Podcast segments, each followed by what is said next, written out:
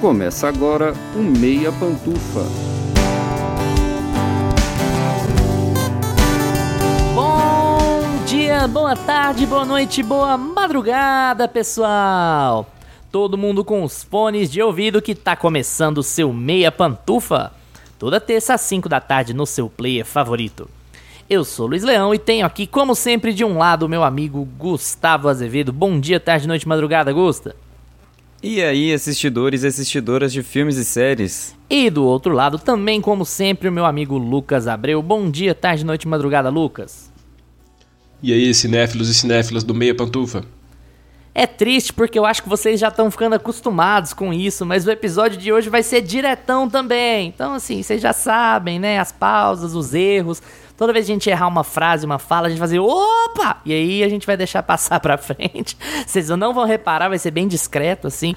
Mas hoje a gente tá um, num episódio diretão e a gente vai falar sobre efeitos práticos. Mas o que é falar sobre efeitos práticos? O que é efeito prático? Por que esse tópico? Bom, eu acho que é muito claro que a gente tá escolhendo esse tópico porque a gente vem enfrentando uma crise com os efeitos visuais e com a computação gráfica no cinema, não só uma crise trabalhista que a gente menciona muito aqui no podcast sobre como tem poucos artistas para o tamanho da demanda de computação gráfica para televisão e para cinema, para streaming que a gente tem hoje. Isso está fazendo com que eles recebam pouco, trabalhem muito e muitas coisas saiam inacabadas é, porque os estúdios cobram demais. E além disso, a gente tem tido várias discussões sobre como isso tem afetado a não sei se credibilidade, mas assim, vou usar um termo do Gustavo, que é afetado muito a textura, né? Porque se você faz um pouco de computação gráfica e ela não fica boa, você passa um pano. Se o seu filme é inteiro, da cabeça aos pés, computação gráfica, e ela não fica boa, isso acaba prejudicando muito a experiência do filme, acaba prejudicando muito a, a conexão do espectador com aquela obra. The Flash. Então, o que a gente vai comentar hoje é de forma muito geral sobre efeitos práticos, é, sobre quando eles começaram, quando eles foram substituídos, praticamente substituídos pelo pelos efeitos visuais, os efeitos de computação gráfica, quem ainda está batalhando para tentar fazer as coisas mais práticos possível Opa, já tem erro aí. Mais prático possível. É, e a gente quer abordar esse tema porque esse é um tema muito relevante para o cinema atual e para nossa concepção também de do que é fazer cinema, né? E do que é fazer cinema da melhor forma possível versus fazer cinema da forma mais barata mais conveniente possível, né? Então, esse episódio não tem a introdução lida porque ele está sendo gravado direto, então vambora, vamos discutir efeitos práticos e efeitos visuais no cinema no Meia Opinião.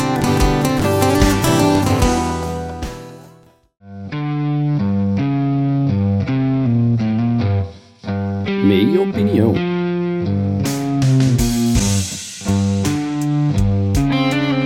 Já vou entregar de cara que essa pauta foi sugerida e altamente estimulada por Gustavo Azevedo. Então, hoje o Gusta vai tomar as rédeas aqui desse podcast e ele vai explicar não só para vocês todos, mas também pra gente por que, que ele quis tanto gravar essa pauta, por que, que ele escolheu esse tópico?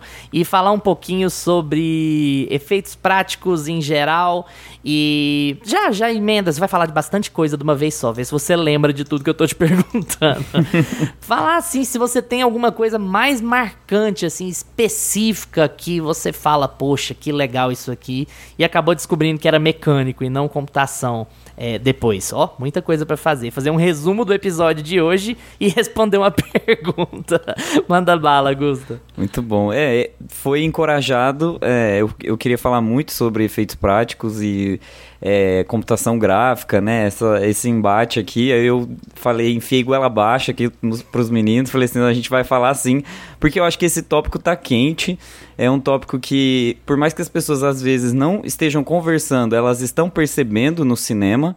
E, e às vezes elas não entendem o porquê que elas estão desgostando ou que elas estão gostando muito de um filme, mas tem tudo a ver com isso, assim, muito, muito é, em boa medida nos filmes de ficção científica, nos filmes de ação, nos filmes de horror que estão saindo ultimamente. Eu acho que esse mês de julho é, a gente fez o, é, assim, a gente cobriu muito bem, eu acho, o cinema no mês de julho e a gente teve claramente uma é, um boom de filmes, tanto em público quanto em bilheteria, quanto em sucesso de marketing, quanto em né, o, o que o pessoal fala que esse filme ele, é, ele gerou engajamento, né? Os filmes do mês de julho geraram muito engajamento.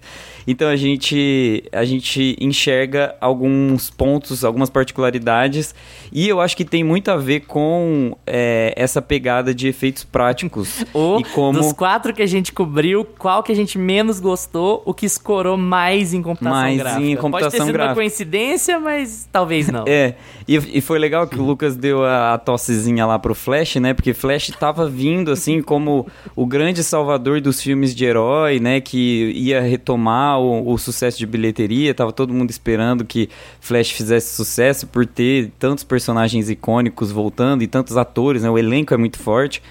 É, voltando para as telas e não foi esse estrondo todo e os filmes que levaram mais moral e o filme que é, principalmente Barbie e Oppenheimer né que são os filmes que mais é, levaram gente para assistir é, e aí de ladinho ali a gente deixa a Missão Impossível é, foram esses que trouxeram efeitos práticos para a gente ver na tela coisas reais e como o Luiz mesmo trouxe as texturas e é, sabe os elementos reais e tudo que a gente é, tem de melhor no cinema.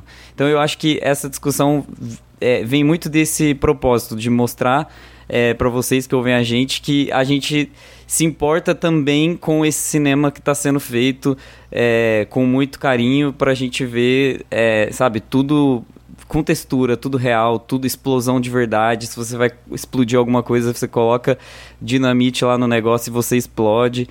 E é, eu acho que foi por isso que eu trouxe esse tema para a gente pegar esse gancho e trazer essa discussão que está quente.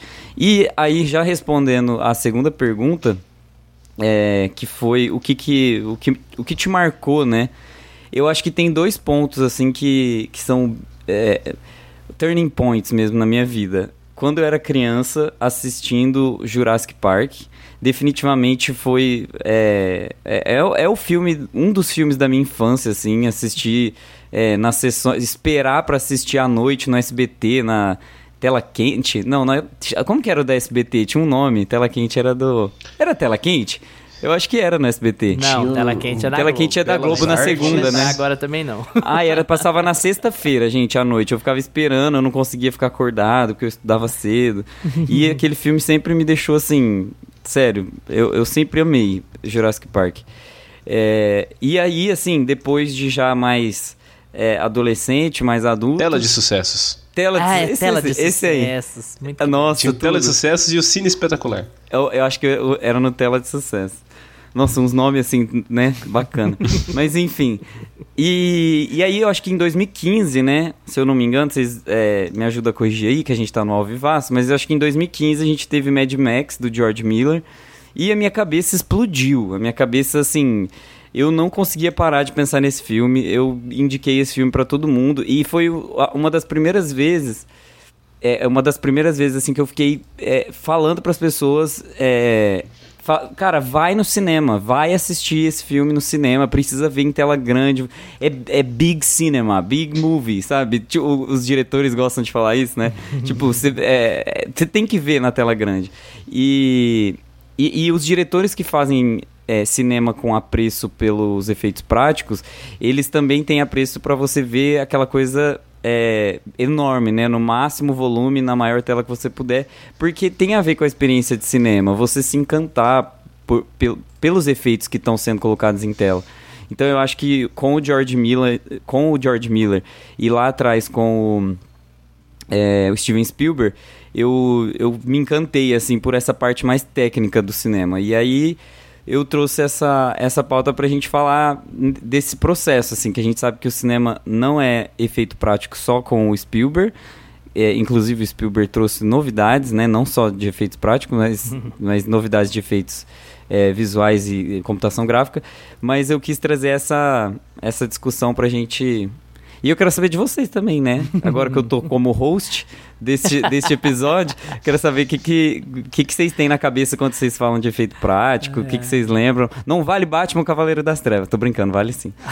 Lucas, eu já quero te perguntar, inclusive. É, você anda estafado de CG ou CG ainda não te incomodou muito, não? CG geral. É, eu tô te perguntando mais assim: um filme com computação gráfica nele todo, mas a computação gráfica é boa. Ele tem te incomodado ou o que tem te incomodado é a baixa qualidade?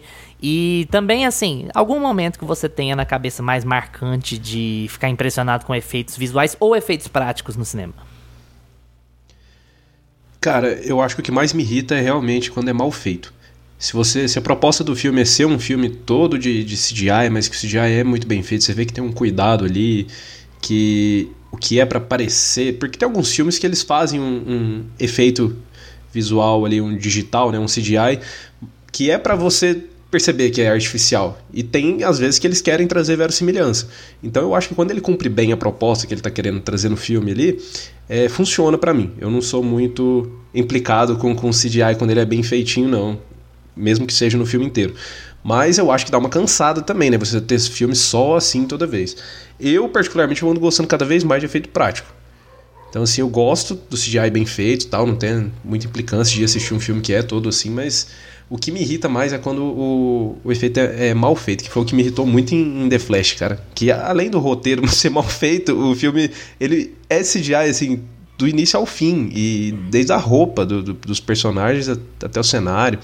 E, e, é uma coisa muito. Um filme que, que teve muito tempo para ser feito, que teve muito dinheiro investido. E que eu fiquei assim, cara, eles tiveram tempo, né? Pra, fizeram refilmagem, fizeram um monte de coisa e para entregar desse jeito, assim. Então isso me tira totalmente do filme. E mas assim, um momento que eu tenho muito gravado assim na minha cabeça, e vocês vão rir, né, porque não podia ser outro, foi quando eu fui assistir Homem-Aranha do Sanheim, 2000, de 2002. Cara, e eu, eu tinha, sei lá, 8 anos de idade. Eu tinha 8 anos de idade e, assim, eu era acostumado a assistir. Passava Power Rangers, o filme, na televisão. Assistia Toy Story, assistia aquele filme do Superman antigás. E aí fui ver Homem-Aranha no cinema, cara. Eu fiquei louco aqueles efeitos visuais naquela época ali. Porque ele tem muito efeito prático e muito efeito. E muito CGI também, né? Se você rever ele hoje em dia, o CGI até que deu uma envelhecida legal ali, né? Mas pra época era uma coisa assim. Você vê o cara se balançando nas teias, assim, pelos prédios e, e tudo numa verossimilhança, assim, que era muito convincente. Era, aquilo ali, eu, eu tinha 8 anos de idade, eu ficava de cara, assim. Eu lembro que eu ganhei o DVD do filme, eu ficava vendo os bastidores, como que era feito, tudo. E, e foi um que eu tenho muito marcado assim na memória. Mas depois de, depois de mais velho, cara, é, esses efeitos práticos eles me, me impressionam cada vez mais. 2001 foi um filme que ficou muito marcado assim também em relação a isso, porque 2001 foi um filme que eu custei assistir. Eu toda vez que eu ia assistir, eu, eu, eu demorei umas três vezes, né, para conseguir terminar ele mesmo, para passar da cena dos macacos. Mas depois que eu passei, é um filme assim que Cara, eu, eu ficava vidrado, eu ficava sentado assim na, na ponta do sofá. Eu, eu, teve umas cenas que eu voltava para ver de novo, porque é impressionante como que o Kubrick fez aquilo lá. E, e ali é muito efeito prático e que fica muito real hoje em dia. Naquela época, o filme é. Nós estamos ao vivo aqui, mas eu acho que o filme é dos anos 80 ali, não é? Não, 68. 68. 68, nossa, olha aí. Por, por isso que falavam que ele que dirigiu a ida à Lua, né? Tem, tem esse. não existe. Porque era, é, não, tem, tem esse rolê, tem esse rolê. É, porque verdade. foi em 68 o filme, em 69 o Homem Pisou na Lua. E o pessoal falava assim: ah, foi o Kubrick que, que dirigiu esse, esse filmequinho aí, ó. Vocês nem foram pra Lua, não. Cara, 2001, o Gusta falou de Mad Max. Mad Max eu também foi um filme que que eu também fiquei desse jeito. Eu indicava para todo mundo, eu queria ver ele de novo. Saiu ele colorido, saiu ele em preto e branco. Nossa, Depois eu, eu, queria ver de tudo que era jeito. Vezes. Eu queria ver na maior tela possível. Sempre que estava passando na TV, eu, eu reassistia ele. E foi um filme que ficou muito marcado também na minha cabeça por conta disso, né? Porque, cara, aquelas cenas no deserto ali, o que, que é aquilo? Mas eu acho que esses três, assim, são os que mais me, me impressionam. O Homem-Aranha, não só por, por ser feito prático, né? Mas de, de ter efeitos digitais também que me impressionaram, assim, quando eu era mais moleque. E esses outros dois de, de, de uns anos pra cá, acho que 2001 e Mad Max foram os que ficaram mais Sabe? marcantes, assim. E aí, de, acho que depois disso, acho que depois de 2001 de Mad Max, que eu comecei a pesquisar mais, né, sobre... Que, né, quem gosta de cinema, a gente vive pesquisando essas coisas. E aí eu comecei a pesquisar cada vez mais sobre efeitos visuais, como... E aí foi uma coisa que me chamou muito pro Christopher Nolan, né? Quando eu comecei a ver os filmes dele, cara. Porque, cara, é A Origem também é um filme que. Tanto A Origem quanto o Interestelar. É, o Nolan ele sempre faz né, esse, essa divulgação dele em cima de como que ele faz, acento. A gente falou muito disso no nosso episódio sobre Oppenheimer, mas Em A Origem e Interstellar, cara, eu acho que ele também manda muito bem nessa. Eu acho que ele sempre manda bem em relação aos efeitos práticos. Mas foram os dois que. Os dois filmes dele, assim, dos últimos anos, que, que usam de muito efeito prático, assim, que também ficam muito marcados, assim, na minha cabeça. É, Você é que o, um o Nolan ele legal. não faz só. Ele não faz só coisinhas tipo animatron e, e- e, sabe, ele não ele não é minimalista, né? Ele é over, então ele faz coisas práticas, mas ele explode tudo. Ele ele faz um corredor gigante de uma luta de plano de É, o sequência hotel dentro de do corredor. Inception, né? O hotel de É, Inception É, rodava. aquela cena do corredor de Inception, o que, que é aquilo? Exatamente. Então tem essa pegada, eu acho que o que atrai, eu acho que nesses filmes que você citou, principalmente no Mad Max, que atrai muito, tem essa megalomania, né, do, do de, de você deixar o cinema, deixar claro que o cinema é uma coisa grande, é uma coisa maior que a TV, é uma coisa maior do que qualquer tipo de mídia que você puder fazer. Então, não vai ser um filtro de TikTok, não vai ser uma, é, sabe, não vai ser um efeito especial, não vai ser um bonequinho feito, um personagem feito que você vai aplicar que vai resolver seu filme. Não, cinema é feito de grandes feitos, é feito de, de, de um esforço de equipe para trazer coisas grandiosas para o público. E todos esses filmes que vocês citaram aí, que o Lucas citou agora, tem essa, essa pegada, né? E aí, tem só uma coisinha que eu queria falar antes de passar pro Gusta, porque o Gusta hoje ele vai assumir o papel do historiador. Ele ficou tão magoado com aquela piada que ele. pra quem não acompanha, a gente, a gente tava com o Thiago Natali, nosso amigo, historiador podcaster, outra semana, e o Gusta deu uma rata de falar que não conhecia nenhum historiador e virou uma piada recorrente entre nós, né? Eu achei que já Aí tinha agora acabado, O Gusta tá mas assumindo o papel de historiador, porque nós não temos o historiador com a gente hoje. Ele vai falar um pouco mais sobre efeitos práticos de coisas mais das antigas. Além Pode... de ofender os historiadores, ele vai se passar por um. É, exatamente. Muito Histórias bom. planning. Histórias planning. Ele vai. Mas assim, já passando que nós não somos experts, a gente vai deixar um monte de filme B e um monte de filme incrível pra trás nessa nossa lista comentando efeitos práticos. A gente vai falar de coisas muito mainstream, coisas é, especialmente americanas, a gente tem noção disso, mas é, pode ser muito básico pra quem entende muito de cinema, mas pode ser desconhecido pra quem entende pouco ou tá começando a pesquisar ou tá mais curioso. Então a gente quer passar um geralzão de coisas que chamaram muito a nossa atenção é, nessa nosso, nesse nosso estudo de cinema nos, nos últimos anos, né? E o Gustavo vai falar um pouco mais sobre isso com mais cuidado lá pra frente. Eu só queria fazer um asterisco antes de eu esquecer. O Lucas falou sobre o, o ter o DVD pra acompanhar os extras, pra acompanhar bastidor do, do, do Homem-Aranha é, do Sanheim, né? O Homem-Aranha dos anos 2000. E isso é mais uma coisa que a gente perdeu com a cultura do streaming, né? E Você perder a mídia física e a gente perdeu. Beleza, se você procurar no YouTube, você ainda acha uma coisa ou outra sobre filmes contemporâneos e as. ah, e bastidores deles e making off, porque mas você tem que ir ativamente atrás de coisas específicas na internet e pode ser que você não ache, né? Quando a gente tinha a cultura do DVD e do Blu-ray, isso vinha dentro do DVD e do Blu-ray. E a leitura que eu faço é a seguinte: começou a ficar tão sem graça acompanhar filmes caros é, como making off, porque quem vê do estúdio não acha a menor graça, porque é só verde em tudo quanto é lado e pontinho na cara dos atores, que esse conteúdo pas- passou a ser desnecessário, né? Ou, ou ficar muito redundante. E aí esse conteúdo extra, ele não costuma ser relevante para as produções que saem, pelo menos para as produções muito grandes, né? É, porque seria, seria mais legal mostrar como é que os artistas visuais estão fazendo do que mostrar realmente como foi gravado no estúdio, né? Porque a parte legal é feita por computador. E aí seria um outro, poderia ser um conteúdo legal também, mas seria um outro tipo de conteúdo, né? E ao mesmo tempo que a gente perde a mídia física com essa conexão, a gente acaba perdendo a utilidade para isso também. Porque, ah, beleza, vou ver mais um vídeo de backstage de computação gráfica. É, não é a mesma coisa de eu ver o set design de Barbie ou eu ver o corredor giratório de Inception com Nolan. Que é, inclusive, recomendo, procurem no YouTube pra vocês verem como é que é a cena da briga do Joseph Gordon-Levitt com outro carinha lá que eu não lembro quem é, Nossa, é no genial. corredor do hotel, ela foi feita. O Nolan construiu um corredor de hotel numa máquina gigantesca que girava. Então os caras tinham que brigar com o, com a- o cenário realmente girando, assim. É, a cena é muito bonita no filme e ela é, acho que talvez até mais incrível de ver no, no backstage, sabe? Quando você vê como é que foi feita. Então é, é, um dos motivos pelos quais a gente trouxe essa discussão, né? Eu, eu fazendo um resumo da minha opinião, eu acho que a gente, estou falando por nós três aqui, não por, por, todas as pessoas do mundo, mas eu acho que a gente gosta mais de, de ver efeitos práticos hoje em dia porque a gente sente cuidado.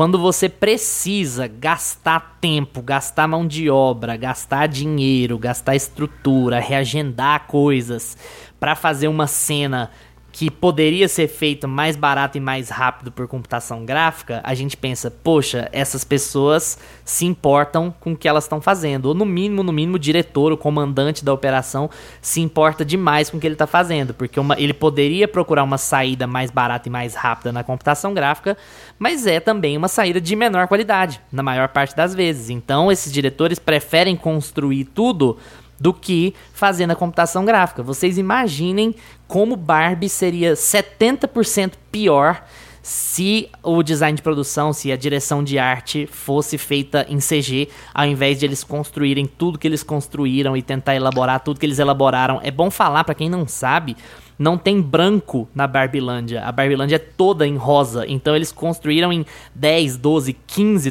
tons diferentes de rosa. É esse tipo de cuidado. E assim, a Greta perdia horas e dias indo olhar e falava: olha, essa pecinha aqui vai ser do rosa tal ou do rosa tal? Esse rosa aqui vai estar tá em qual lugar? Isso aqui vai estar tá em qual parte da casa?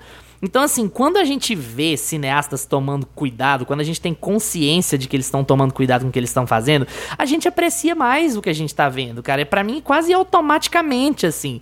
E a raiva que a gente pega de CG mal feito, não só porque estão explorando os trabalhadores, como também porque estão entregando de qualquer jeito, porque tem uma data para entregar, porque tem margem de lucro, tem planilha para preencher, porque o Bob Iger tem que comprar mais um iate, sabe? E não porque tá fazendo um negócio com cuidado para que as pessoas apreciem, para que as pessoas deem valor. É, eu acho que é meio por aí, sabe? Cara, e antes, só antes da gente passar aqui pro, pros, pros filmes, né, que a gente vai abordar aqui um pouquinho, o Gusta falou sobre o Jurassic Park, cara, que também é um outro filme que, que me impactou e que eu fui assistir ele, cara, eu já tava um pouco mais velho, assim, porque eu já tinha visto trechos dele na televisão, mas eu. Teve um dia que eu olhei assim e falei, cara, eu nunca vi ele tudo. Eu não lembro, assim, da, do filme mesmo. E aí eu coloquei ele. Foi no começo da Netflix, só existia Netflix ainda.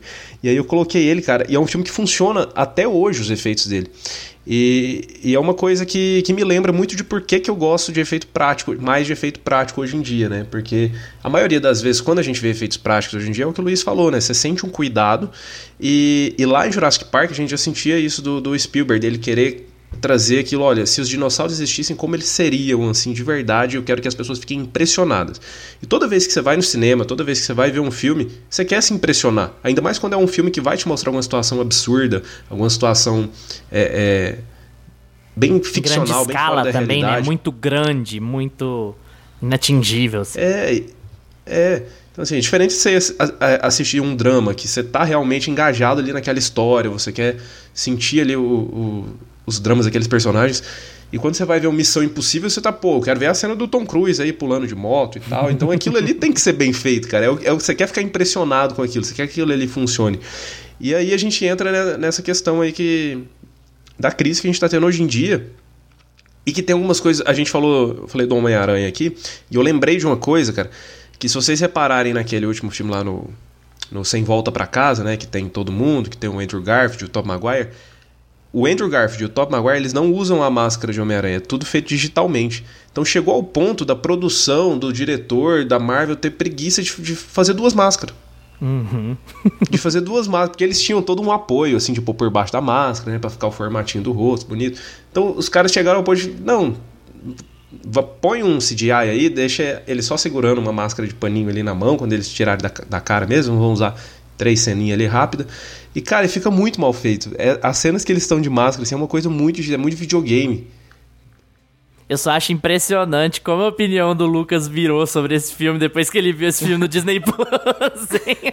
Cara, tá na HBO, tá na HBO. Tem que pegar o, a, o episódio que a gente falou, que ele quase falou que era o filme do ano, pra agora, né? Que dó, Ah, gente. o que, tava que o tempo emocionado, não faz, né? O que, que o tempo não faz. É, Gusta, experiência, você quer cara, Mas é, eu não acho ele ruim. Não, mas eu não acho ele ruim ainda, não. Eu acho que ele tem muitos problemas, né? Que eu, que eu tava muito emocionado pra perceber no dia. mas, mas ele é um filme totalmente de hype. Isso daí não dá pra discordar, né? Ele tem um muito erro, muito. Além do, do- de alguns falhas no roteiro, ele tem muito erro de CGI e, e é um filme totalmente de, do evento, né? Do hype. Gusta, começa aí a sua jornada, Gusta.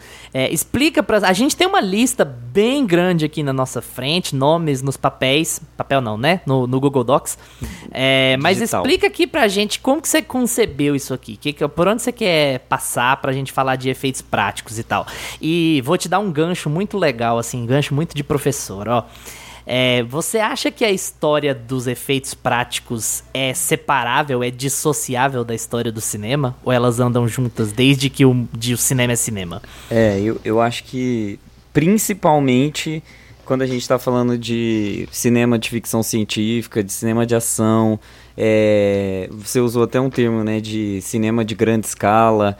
Quando você quer, quando você quer mostrar coisas que são grandiosas e coisas que não é, são é, facilmente reproduzidas, é, coisas facilmente encontradas na realidade, você vai precisar reproduzir coisas que estão na imaginação de alguém, de um diretor, de um diretor de arte, de é, enfim, de, de um, um cenografista, alguma coisa assim que, que precisa é, que precisa ser palpável, né? Então é, o, o cinema da ficção científica ele começou lá atrasinho, mais de 120 anos atrás, com o Georges Méliès, que ele fez aquele filme lá da Lua, né, em 1902, 1902 o, o filme saiu. E agora eu esqueci o nome do filme.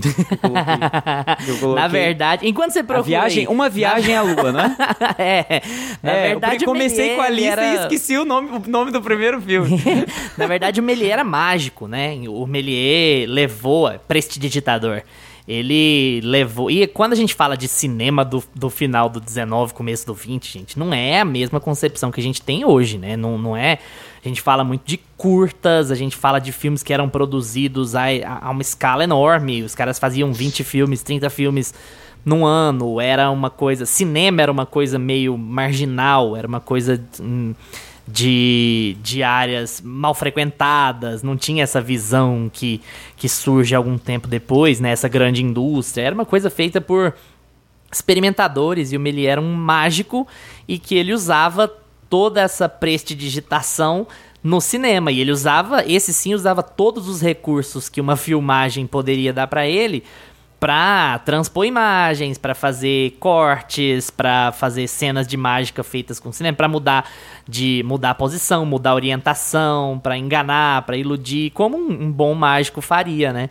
E além disso, a Viagem à Lua tem ó, tem as suas particularidades, né? Porque é um filme impressionante de 1902, mas ele é um cara que já estava trabalhando assim, em todos os microfilmes que ele fazia, ele usava do cinema para iludir, né? Como se fosse uma outra ferramenta de fazer mágica, de fazer prestidigitação. É, e no fim das contas o cinema é um pouco assim, né? É um, um processo de ilusionismo, é um processo de encantar pelo, é, pelo diferente, pela ousadia e os efeitos é, práticos eles já estavam aí desde o começo. Então ele fez uma lua de stop motion que levava um tiro lá, chegava alguém e machucava ela e dentro de uma navezinha, né? E aí as pessoas desciam nela, ela chorava e escorria a lua ali. É, Enfim, o era uma homem é mandado à lua por um canhão, né? um canhão. Da, da viagem à lua. um tiro que dá na lua e ele chega lá. É. Isso assim, é só pra situar as pessoas, gente. Isso foi quase 70 anos antes do homem realmente chegar à lua, né? Que a gente vai Já discutir mais pra vontade, frente com né? outro filme. E aí, é, a gente, isso na França, né, o, o fez esse filme, e aí a gente, depois a gente pode considerar o, o- um dos grandes filmes, assim, nesse meio, nesse miolo, gente, vocês vão pesquisar aí que vocês vão achar muita coisa interessante, né, a história, o começo da história do cinema foi muito inventivo, muito criativo, é, mas assim, a gente vai dar uma aceleradinha pra gente conseguir chegar no- nos filmes mais novos, que são os filmes que têm uma- um escalonamento um pouco mais. é, um pouco mais, mais bacana, assim, né, pra gente discutir aqui. Então a gente vai lá pra Alemanha, a gente tem Nosferatu 1922. é, que tem um. Assim, é, é bizarro o jogo de luz, maquiagem, sombra, que, sabe, assim, tem efeito de desaparecer, tem efeito de aparecer, tem efeito de. É, é, é bizarro como Nosferatu é um filme muito foda. E assim, se você pega um frame de Nosferatu, imprime e põe na sala da sua casa, vira um quadro belíssimo. Então, assim, já fica a dica para quem quer decorar a casa.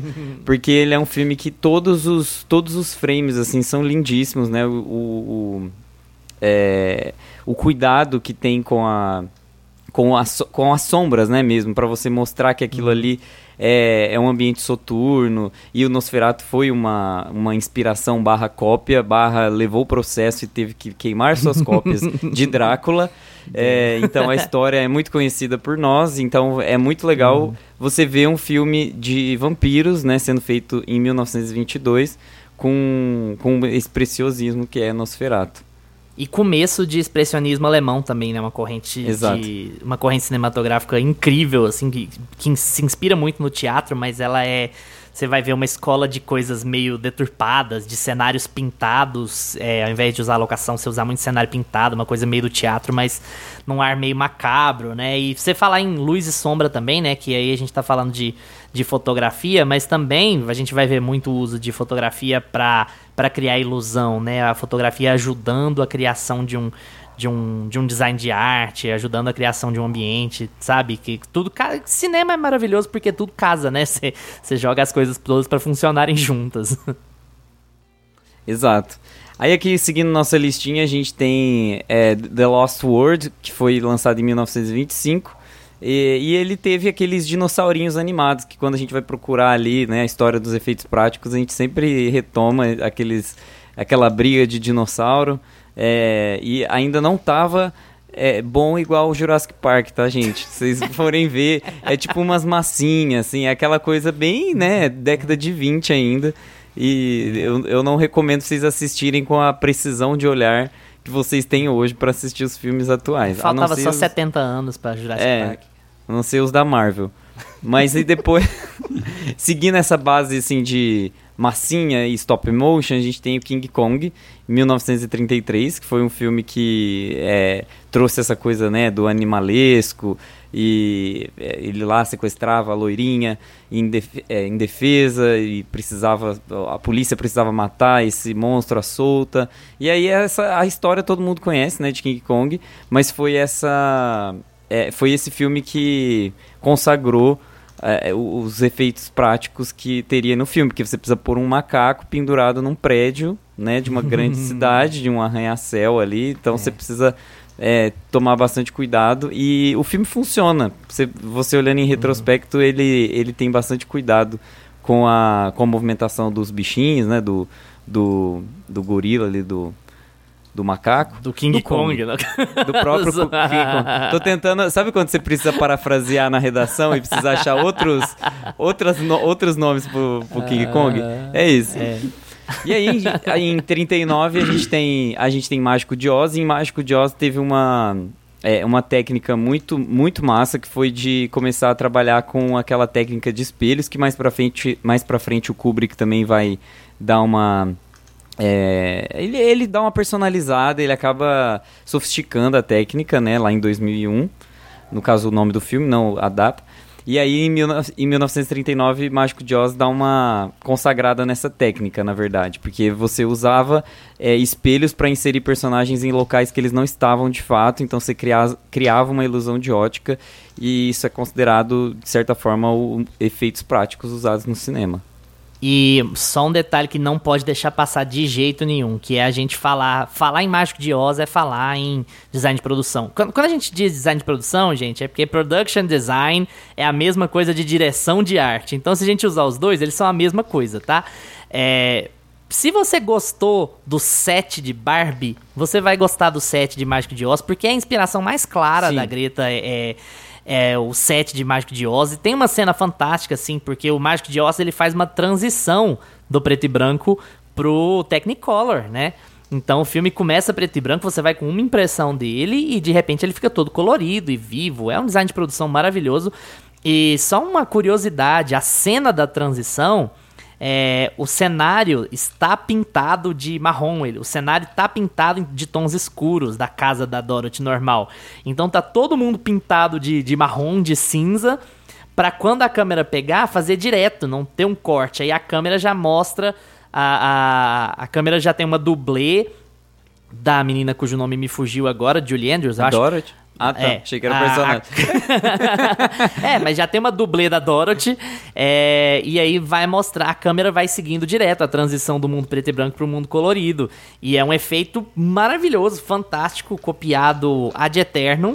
Porque ele é todo feito de verdade, não tem técnica de coloração por cima. Você tá mostrando um set pintado de preto e branco e um set pintado de colorido. E assim, é uma coisa que, que, que mudou tudo. O de Oz é um filme que ele, ele é, pra usar o termo que a gente gosta muito, que é funcionar, né? Que você até já usou, ele é um filme que ele é.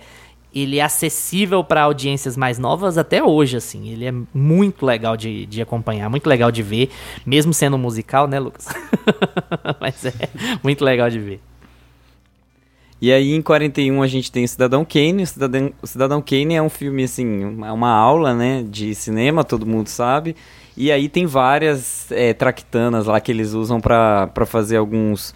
é, ah, às vezes ele tá numa casa, mas a casa é um papel impresso e eles só, eles só fizeram um recorte lá no fundo da porta e, na verdade, a única cena que tá valendo é ele entrando lá no fundinho da casa, sabe?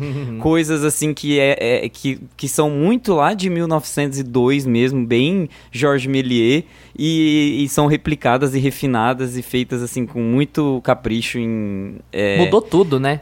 Ele foi É. o primeiro cara a filmar três planos diferentes numa cena. Você tem frente, meio e fundo, e todas tá acontecendo alguma coisa. A câmera não tá desfocada assim. Ah, falaria muito de Cidadão Kane. Acho que a gente tem que fazer um episódio sobre ele Nossa. depois. Temos, temos, temos. A gente não tem episódio de Cidadão Kane? não, Se tiver, a gente faz não. outro. Existe um podcast de cinema que a gente, a gente precisa ter, né? No currículo do episódio de Cidadão Kane, gente. Vamos lá. É. E aí tem, em 1956, a gente tem os Dez Mandamentos, e os Dez Mandamentos teve aquela cena icônica que é o, a separação do mar, né? Que é, precisava passar ali a galera dentro do mar e Moisés precisa abrir o mar. E aí é, eles fizeram isso é, com efeitos práticos. Eles abriram o mar, tô brincando. Eles, eles, eles foram lá no mar e abriram ele. É. Mas não. Eles, Se fosse Christopher Nolan, se fosse Christopher Nolan, ele com certeza daria um jeito. É porque ele ainda não pegou esse projeto pra fazer. É, eu acho que é melhor ele não pegar, gente. Vamos deixar, deixar baixo. É, mas assim, eles fizeram, eles co- construíram assim, como se fosse uma usina mesmo dentro do estúdio e derrubaram, abriram as comportas de água lá e aí as ondas virava tudo, aí eles pegaram essa onda, aplicaram em cima do, do frame por frame, assim, foi, é, um, é um trabalho de louco, mas é um dos grandes feitos do, é, desse cinema prático, assim, né, que a gente conhece. E esse filme, depois vocês pesquisam no YouTube também a cena dos Dez Mandamentos, ab- abrir o mar, pesquisa lá no Google que vocês vão achar. Se não quiser ver o filme inteiro. E aí a gente chega assim, no, eu acho que agora a gente começa a chegar no, no supra-sumo das coisas e do, e do refinamento de tudo, porque o cinema começa a pegar fogo é, com 2001, Uma Odisseia no Espaço, que é um filme de 1968. E o Kubrick, ele realmente, ele era bom em tudo que ele fazia. Ele era incrível, ele é, é um negócio assim de louco. Todo filme dele é muito foda. E com, com 2001, Odisseia no Espaço, ele, ele fez vários... é, ele, ele revolucionou tudo, assim, sabe? Tipo, ninguém sabia como fazer um objeto flutuar. Ele fez a caneta flutuar. Ninguém sabia como é, fazer uma projeção de luz, como se você estivesse viajando no tempo e as luzes estivessem passando. Pois ele foi lá, mexeu na câmera, mexeu no diafragma lá da lente, colocou a lente de outro jeito, colocou um monte de luz na frente e deu certo. Ah, eu preciso fazer um- uma roda de hamster que uma pessoa corre nela.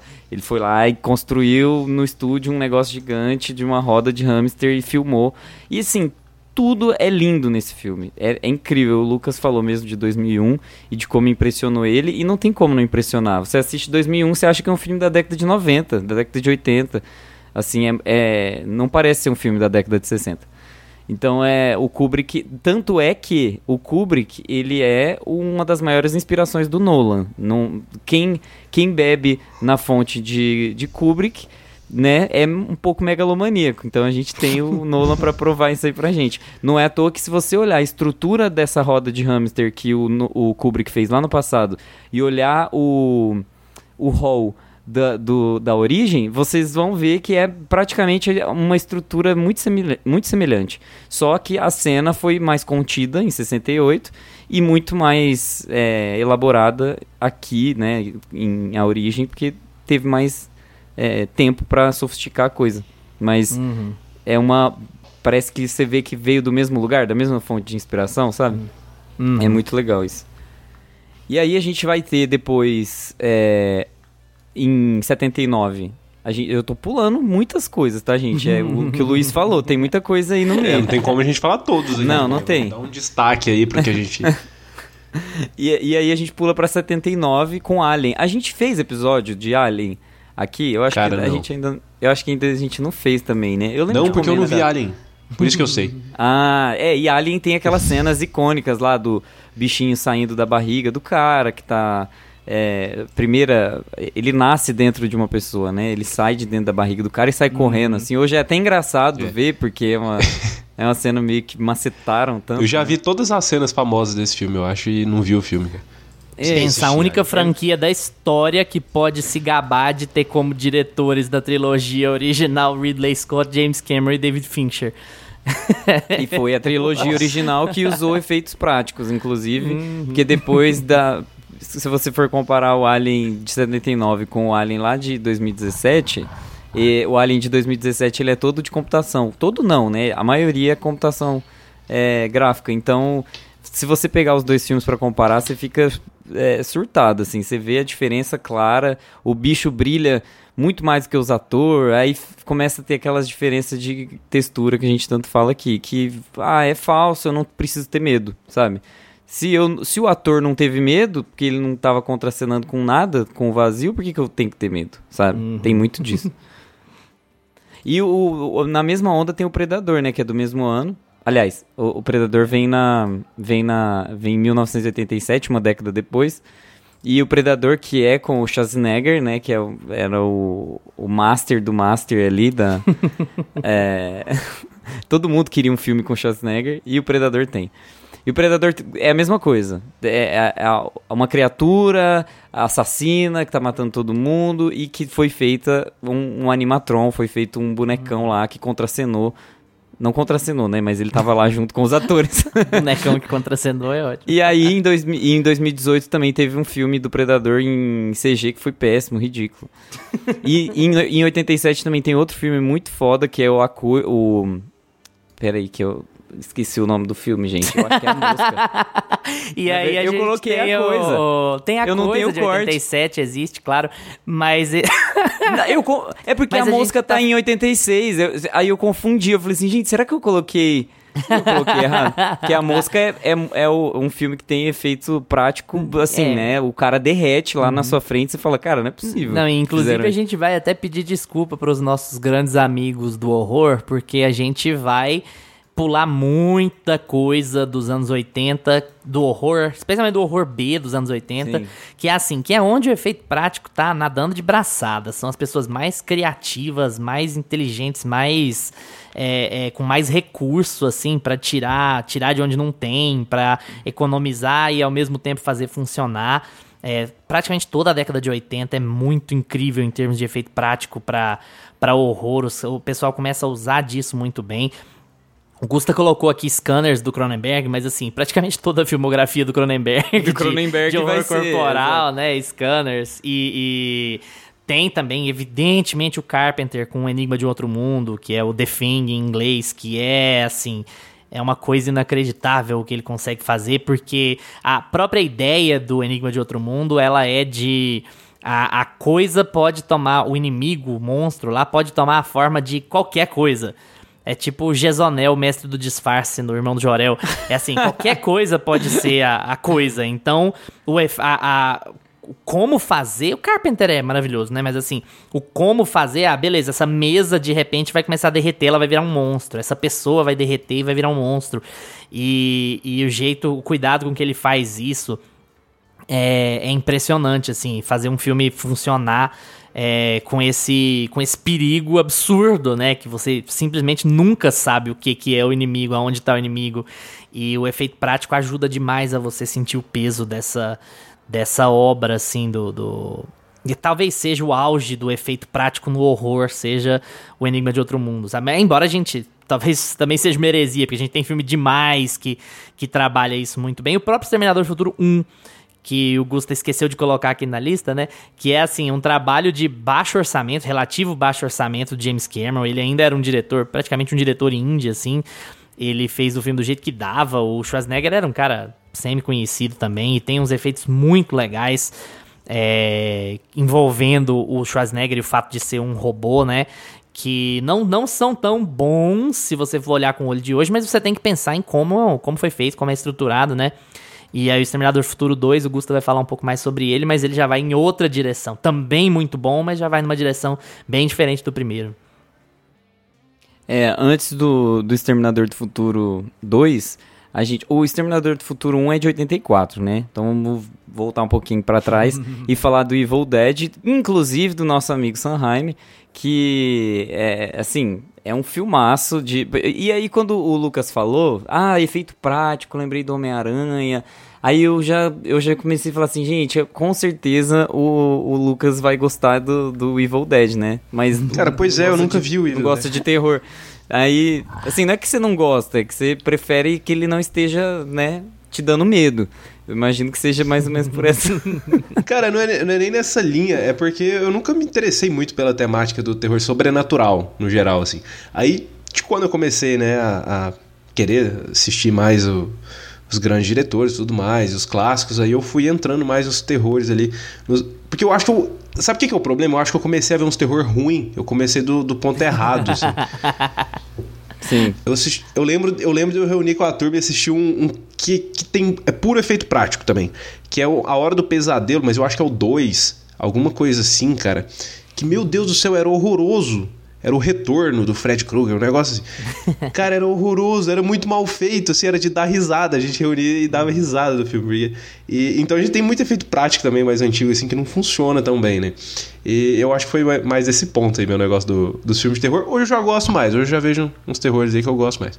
Não, e o primeiro, é. Hora do Pesadelo, tem, tem algumas cenas maravilhosas. A, a, principalmente a cama, né? Que ficou mais Sim. marcado, que é, que é o Johnny Depp afundar na cama. E parece que a coisa foi, foi mais é, pesada do que eles imaginavam, o efeito prático, então ficou mais assim assustador do que o que estava planejado, mas eles só tinham uma cama para fazer, é, é, o que for, vai, e, e, ficou melhor ainda do que eles imaginavam, apesar de ter ficado um pouco perigoso, porque, porque a coisa não estava tão bem controlada assim quando eles montaram a cena.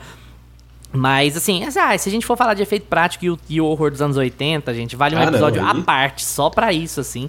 Sim. E só pra lembrar, não é 80, é 70, mas a gente pulou o Exorcista porque a gente já tem episódio sobre Exorcista, tá? A gente vai lá ver, faz pouco tempo, inclusive. Eu não vou lembrar o número agora, mas enfim. Se quiser saber mais sobre o que a gente achou do Exorcista original, Nossa, ele funciona até hoje, trás. viu? É, que ali é 73, né? Ali eu tô um pouquinho pra trás da lista do Gusto ainda. É, talvez seja o único, um dos únicos exorcistas que funcionam, né, na verdade. ele funciona. O único. Ele é, é uma coisa assim, meio que não mexe nele, que... que... E tem mais um pra vir, né, vocês sabem. Vocês estão vocês estão vendo já, né? Que tá, já falou. Já, já chega mais um. Só que, inclusive, eu tô ansioso pra ver esse, porque parece que vai ter a pegada lá de, do, do hospital e tal, que é uma pegada que eu gostei, né? Vocês não precisam nem passar perto, que vocês não gostaram. Mas a gente tem ali também em, é, em 81, o Evil Dead é de 81 e a gente também teve um. É, não foi remake, né? Foi um. Como que. Ah, foi uma continuação, né? Do Evil Dead. Esse, esse ano saiu uma continuação. Tá, tá muito legal também, com vários efeitos práticos. Já tá disponível, se eu não me engano, na HBO Max. É, e, e, assim, é, o, te, o horror, se alguém conhecer assim, um podcast ou alguém, pessoas que falem sobre horror pra vir aqui comentar, vocês avisam a gente, tá? Ah, meu Deus, eu, eu morro. Um dia, um dia alguém vem aqui e me dá um tiro. Mas é, o Cronenberg é, o, é, é, um dos, dos grandes também, né? O Luiz falou sobre scanners e toda a filmografia. Se você pegar a filmografia inteira dele, ele gosta de brincar com efeito prático. Ah, é. Scanners é um filme de 81 também, assim como Evil Dead. É, que é um diretor que o Lucas também não é tão chegado, né? Mas. É, não, eu gosto de algumas coisinhas dele só. fez muitas, muitos filmes incríveis. E o Exterminador do Futuro, o Luiz até puxou é, esse assunto aí. O, o Exterminador do Futuro 2 foi um filme que é, começou a flertar com a computação gráfica. Então a gente começa a entrar ali em Exterminador do Futuro, que é um filme de 91, a gente já começa a, a, a entrar nessa seara aí de filmes que, que flertam com a computação gráfica e que a década de 90, boom, né? Explode computação gráfica, que é quando o nosso amigo. É... Gente, esqueci o nome do diretor de Jurassic Park. Espera, é, uma, é, uma, é só o maior. É a Steven pressão Spielberg. do Alvin. Nossa, o cara- É a pressão O do cara esqueceu o nome do. Eu, eu só esqueci uma- o nome do maior acabou, cineasta acabou, vivo apenas. Esqueceu só do Spielberg. Só do Steven Spielberg. É que a gente vai falando, né? Ah, é o, é o James Ah, Cameron, é o. David Fincher, é o Sanheim. Você esquece, é só, é só os grandes. Enfim, e o Steven Spielberg, que é o fundador de, assim, ele é praticamente o pai da computação gráfica e ele, é- ele tinha muito apreço também por efeitos práticos, né? Ele fez o, o, o Jurassic Park em grande parte com efeitos, efeitos práticos. Só que tinha algumas coisas que eles não conseguiam consertar com efeitos práticos, ou ficava muito caro, ou não dava certo, ficava parecendo muito robozão, etc. Que foi muita, muito do problema que ele teve lá em Tubarão que era um problema que ele não conseguia consertar muito, né? É, que foi o primeiro longa dele. E aí ele foi sofisticando as técnicas e fazendo amizades com pessoas da computação gráfica, tanto é que em Jurassic Park um rapaz é, chegou pra ele e falou assim, olha, eu tenho esse, é, esse robô, esse protótipo aqui de computação gráfica animado de um, de um dinossauro correndo e eu quero que você coloque no filme, não tem como pôr? E ele falou, bora pôr, vamos começar a pôr computação gráfica. E aí que eu acho que o, o, o Spielberg acerta em é casar muito bem o que, o que vai ser computação gráfica e o que vai ser efeito Cara, prático. muito. Quando é pra valer, quando é perto, quando preciso ter, tocar no bicho ali, ele é prático. Quando é de longe, quando é uma paisagem, quando voa lá pra- pra longe, aí é, é computação gráfica. Então, aqui eu acho que tem a- o melhor dos dois mundos, né? Que é uma coisa que não acontece lá em Exterminador do Futuro 2, na minha humilde opinião. Eu acho que Exterminador do Futuro 2 traz a computação gráfica como apoio, mas você vê hoje e você fala, meu Senhor Jesus. É, ele envelheceu mal, né? Quando é digital ali. Quando Mas é um prático ainda funciona. Foi caro, foi um filme que gastou muito, muita equipe e muito dinheiro pra ser feito. Não é como se você fizesse a toque de caixa, né? Assim, aquela coisa meio faz aí e como são os feitos. Nossa, eu discordo real. Eu acho muito legal a computação gráfica Nossa, do Exterminador do Futuro. Eu acho horrível. Eu acho hoje, legal mesmo, enfim. assim. É, não, eu acho que o, no- o digital do, do Exterminador do Futuro 2 deu uma envelhecida legal, assim, não- é um negócio que você assiste e fala, hum, é isso aí, é antigo, né? É antigo esse. Sabe quando você... Cara, mas Jurassic né? Park eu acho genial até hoje, cara, porque aquela cena do T-Rex da noite... E, e aí que eu acho que tá o, o- o casamento perfeito do digital e do prático, cara. E o, e o Spielberg per- percebeu isso lá no começo, lá no... é, deixa eu ver aqui, é de 93, né? Lá nos anos 90, de- que os anos 90 pro começo dos anos 2000 é quando deu o boom do CGI, né? Acho que Matrix veio pra trazer muita coisa também, em 99. Então eu acho que tava, tava nesse boom do digital, né? De todo mundo querer colocar algo digital, de ver que agora era possível fazer muitas coisas que antes a gente não conseguia fazer no prático. E o Spielberg é o cara que tava lá nos anos 90 já falando, gente, é assim, ó, usa o prático e finaliza, dá o detalhe ali com o digital. Não, não cria tudo só no digital. E, e por isso que Jurassic Park funciona até hoje, cara. É um filme dos anos 90 que você assiste e aquela cena do T-Rex à noite, até hoje, ela convence, cara. Ela dá. Você fica assustado assim com aquele bicho ali. E, Tem até chuva. É, e, e é prático. E, e- beleza, tem algumas cenas ali que você percebe, principalmente quando fica de dia, que ele vem pro. que ele coloca uns detalhes ali em digital. Ele até. Eu, esse foi remasterizado, o Jurassic Park? Eu acho que o Jurassic Park ele deu uma remasterizada também, né? Ou foi. Acho não, minto, minto. O. Quem, quem gosta de fazer isso é o George Lucas, né?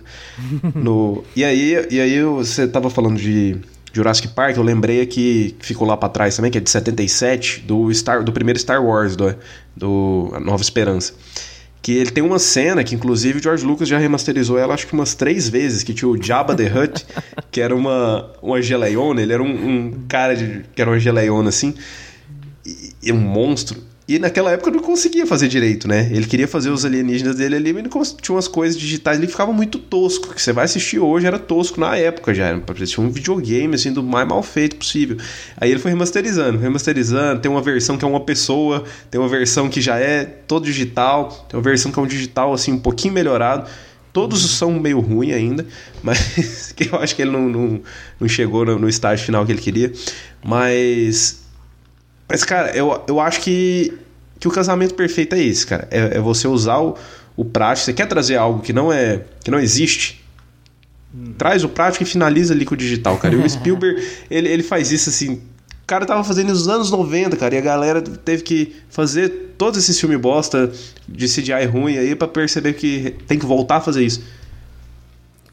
Em termos de mainstream, o Star Wars foi bem revolucionário também, assim, né? É, sim, sim. E, pra gente falando em efeitos práticos, né? Não, é porque foi um sucesso absurdo de público e também e também de visual, né? E também como como é, você observar uma você não é não é ampliar o trabalho do Kubrick não, pelo amor de Deus. Eu acho até o filme mais bonito o, o filme de 10 anos antes do Kubrick do que o Star Wars, mas é você Sim. abrir alas para um novo tipo de de cinema, né? Assim, de, de novo tipo de cinema de ficção científica e tal, misturar ficção científica com aventura.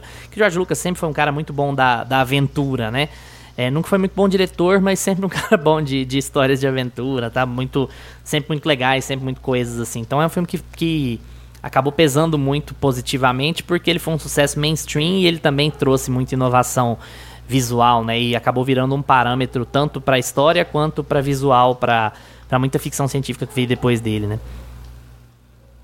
Sim, e, e, um filme que, assim, quando o, o, Lucas puxa esse assunto de efeitos práticos e computação gráfica juntos, unidos pelo bem do material final e tudo mais, Pasmo, é, na hora, assim, quando falou de Jurassic Park de 93, eu já, já apareceu na minha cabeça o Forrest Gump de 94, dos MX, porque é, a gente muda o gênero, então você tá lá num filme de drama, né? Numa, num filme ali que mistura drama com comédia, com né, uma aventura. É, e ao mesmo tempo ele tem a computação gráfica, ele, ele, é um filme que ele é todo feito praticamente, né? Mas ele, ele entra com efeitos com computação gráfica para ajudar a contar a história em determinados momentos. Então tem aquele momento lá que ele vai fazer o discurso e tem uma multidão. Então você vai lá e replica a multidão e faz aquela coisa toda funcionar. Você tem a parte que ele está nos momentos históricos lá, né? É, falando com John Lennon é, dando a mão pro presidente, vários momentos. Cara, eu acho muito assim, boas essas cenas até hoje. Então, e são muito bem feitas, sabe? São cenas que estão dentro, da, dentro do escopo de computação gráfica, feitas em 94 e que não envelheceram mal. Gente, aqui, você assiste Forrest Gump hoje, é bizarro como aquele filme não envelheceu. Ele é, é, é bizarro. São 30 Mas também anos tem uma explosão, falando em efeito prático, né? Uma explosão muito relevante no, no Vietnã, no Vietnã, né? Entre aspas, que que é muito impactante pro, pro filme também, né? Além de você falar da computação gráfica que é que é legal, que é bem boa, até porque o filme foi caro, não foi qualquer coisa, mas você também tem, você tem um equilíbrio. Os anos 90, os bons filmes dos anos 90 geralmente encontram bem esse equilíbrio entre computação gráfica e, e trabalho prático, né? Trabalho mais palpável. Acho que é porque Sim. a gente vivia uma fase também ali nos anos 90 que meio que ah, descobriram o, o efeito visual digital aqui, né? Descobriram o CGI, mas a gente sabe que é limitado. Que a gente não consegue fazer. Então vamos tomar cuidado para não ficar tosco, para não, não ficar estranho no filme. Então ainda vamos com, continuar usando. E conforme a tecnologia foi evoluindo, cara, meio que a galera já tentou jogar tudo pro digital, tudo pro digital. Então acho que a gente estava num, num, momento bom ainda, que a gente ainda tomava cuidado, né? Falando, opa, peraí, eu, até aqui eu consigo ir, mais que isso eu, eu não sei. É, teve muita gente que surtou também, né, nos efeitos visuais, ah, não, na mas... computação gráfica. E Tem umas cagadas. Foi muito, foi muito utilizado em videoclipe também, né, os efeitos é, de computação gráfica para fazer Nossa, eu, eu lembro muito do, dos videoclipes do YouTube, cara que é do começo dos anos 2000 e era uns negócios muito loucos. Eles queriam colocar uma moto, o cara pulando na moto, não sei. Ai, tem coisa é, que é melhor bizarro. esquecer. O final dos 90, é. 2000 pra, pra MTV. Jesus. É, é complicado. E aí a gente Odeio, tem o, o supra-sumo da, da, da ação, que é Missão Impossível, de 96 que foi feita boa parte em efeito. E aí tem de novo, né, um casamento muito legal entre efeito prático e efeito e de computação gráfica, os efeitos de é, Brian né, De Palma visuais. e Tom Cruise. E Brian De Palma, né? Lindo, maravilhoso. É, é muito bom. E aí a gente também tem outro filme que não é muito. Hoje ele não envelhe... na minha opinião, ele não envelheceu muito bem também, que é o Independence Day. Mas sempre que você vai falar de destruição de mundo, de mundo acabando, de cratera. É, sabe, as placas tectônicas se desfazendo. É difícil, gente. É muito difícil destruir o planeta e ser, é, e ser durar cinco anos Naquela época, cinema. Ai, ai. Então eu gosto, eu gosto bastante dele ainda. É, Mas é eu um já filme tentei que... ver ele assim mais recente. É, ele é um filme que tava aí nessa crista de efeitos práticos versus efeitos visuais ve- versus computação gráfica. Hum, E aí a gente tem, é, nos 2000, eu acho que os efeitos práticos começam a até ficar um pouco apagadinhos, assim, porque é onde começa o boom de... A tecnologia fica muito avançada, os computadores ficam muito bons, a gente começa a ter filmes como Matrix, a gente começa a ter filmes Começa como O Senhor dos digital em Anéis. excesso também. É, exato. E, e assim, é um voyeurismo pelo digital, porque Matrix traz isso nos 2000, essa coisa do tipo, nossa, foi tudo feito com computador, não foi nada feito com pessoas. Então era muito legal ver uma coisa que era nova e muito bem feita, né? Porque antes eram coisas meio, na minha opinião, lá no, no Exterminador do Futuro 2, uma coisa que era nova, mas eu não sei, sabe, se realmente me impressionava. Agora em Matrix é uma coisa que você. Cara, não é possível. que Não, e até tá Matrix feito. cai no excesso, né, amigo? Vamos combinar. O primeiro não, o primeiro é lindo, mas Hum, as ah, continuações depois que vai- foram filmadas juntas, elas são sofríveis, não só de Sim. de Não, história, que aí a gente do- já discutiu sobre isso aqui borrachudo. no podcast, né? Que o Gusto ainda gosta bastante do 2, eu já acho o 2 e o 3 fracos. Mas, assim, quando chega no terceiro filme, o, visual, assim, tem, tem, tem coisa que eu acho legal, assim, tem coisa daquela batalha zona lá que eu acho divertida, mas, assim, tem coisa que tá muito feia no terceiro Matrix, assim, muito, muito feia mesmo, sabe? É pior que videogame. E também, Matrix também foi na onda do, do pecar pelo excesso na computação gráfica nos anos 2000, né? O pessoal achou que podia tudo e que ia dar tudo certo, e aí você tem. Tem até uma bobajada lá do. Pierce Brosnan de 007 nadando numa onda. Gente, é uma cena tão horrível. Depois vocês procurem no YouTube, nos Movies Já vi isso, cara. É um negócio assim que dá uma vergonha. Horroroso, horroroso. Assim, como é que vocês soltaram isso pro público ver, cara? Coisa na... O Pierce Brosnan tava melhor de, de centauro lá no Percy Jackson do que surfando aquela onda de James Bond lá. Misericórdia, você isso aconteceu. E foi efeito prático ou foi computação? Efeito prático. Puseram ele dentro de um corpo de um cavalo. Metódico. Ai, até parece, né? Que ia rolar isso. Cara, acho que o Gusta já ia puxar, mas eu, eu vou, vou atropelar ele aqui já, cara, porque começo dos anos 2000, Senhor dos Anéis, cara, quando chega, quando chega no Duas Torres, né, que é onde a gente tem mais a presença ali do Gollum, principalmente. Sim. Cara, o que, aquilo lá foi um boom, assim, que tava, virou matéria de revista, virou, virou é, é, reportagem no jornal.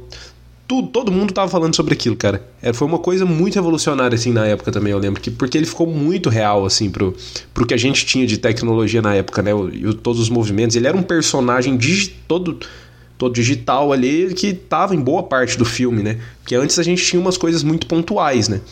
A gente não. Ou o filme era 100% animação, ou o filme era. ele- o- os efeitos eram usados ali para algumas cenas de ação, algumas coisas que tinham que acontecer na trama. Mas você ter um personagem 100% digital interagindo assim com personagens reais, e que era para ser verossimilhança, né? Não era para ser um Space Jam, por exemplo. Cara, foi uma coisa que eu lembro que foi um boom assim que. que revolucionou, assim. Eu, Lucas, É, porque antes a gente Space tinha ali, Jam, ó. Roger Rabbit e Space Jam, né? Que é o que misturava né, desenho. É, que é porque outra é pegada. tosco por, por querer, né? Tipo, é, É, um cartoon exato. dentro de um mundo real, O então não Smurfs tem problema. do Neil Patrick Harris. Uma coisa Sim, é um Senhor. outro exemplo. É, eu, eu gosto do Senhor dos Anéis. Assim, o Peter Jackson, ele tá, mora no meu coração. É, Senhor dos Anéis é um dos meus filmes favoritos, eu sempre falo isso. É, e eu acho que Senhor dos Anéis tem o auge do auge do que o, o Spielberg fez lá em Jurassic Park. Eu acho que em Senhor dos Anéis tem uma junção muito forte de prático com computação, porque é, É eu acho que assim, se a gente for olhar na história do cinema, Senhor dos Anéis é um dos filmes mais desafiadores, é um dos filmes que mais exigiu de produção e elenco e direção de arte que já foi, sabe, que já foi produzido, que já foi feito na história.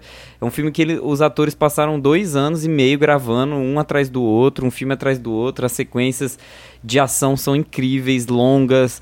É, as batalhas são muito bem feitas, elas geram emoção do começo ao fim. Eu não, eu não vejo cena que não funciona em Senhor dos Anéis, sabe? É. E, E Senhor dos Anéis e Fundação de... tinha um, um, um caráter assim de deveríamos adaptar. Tanto que Fundação demorou demais pra Sim. adaptar, né? E todo mundo tinha muitas dúvidas sobre o trabalho do Peter Jackson também. A gente já falou sobre isso uns episódios atrás, Uhum. que a gente mencionou o Senhor dos Anéis. Eu, eu não vou me lembrar agora em qual episódio, mas a gente falou bastante sobre isso, né? Era uma coisa assim, era um monstro gigantesco pra se adaptar. Dá pra adaptar, dá pra adaptar bem feito, dá pra ser fiel ao livro e trazer uma obra legal, trazer esse mundo, esse universo pras telas.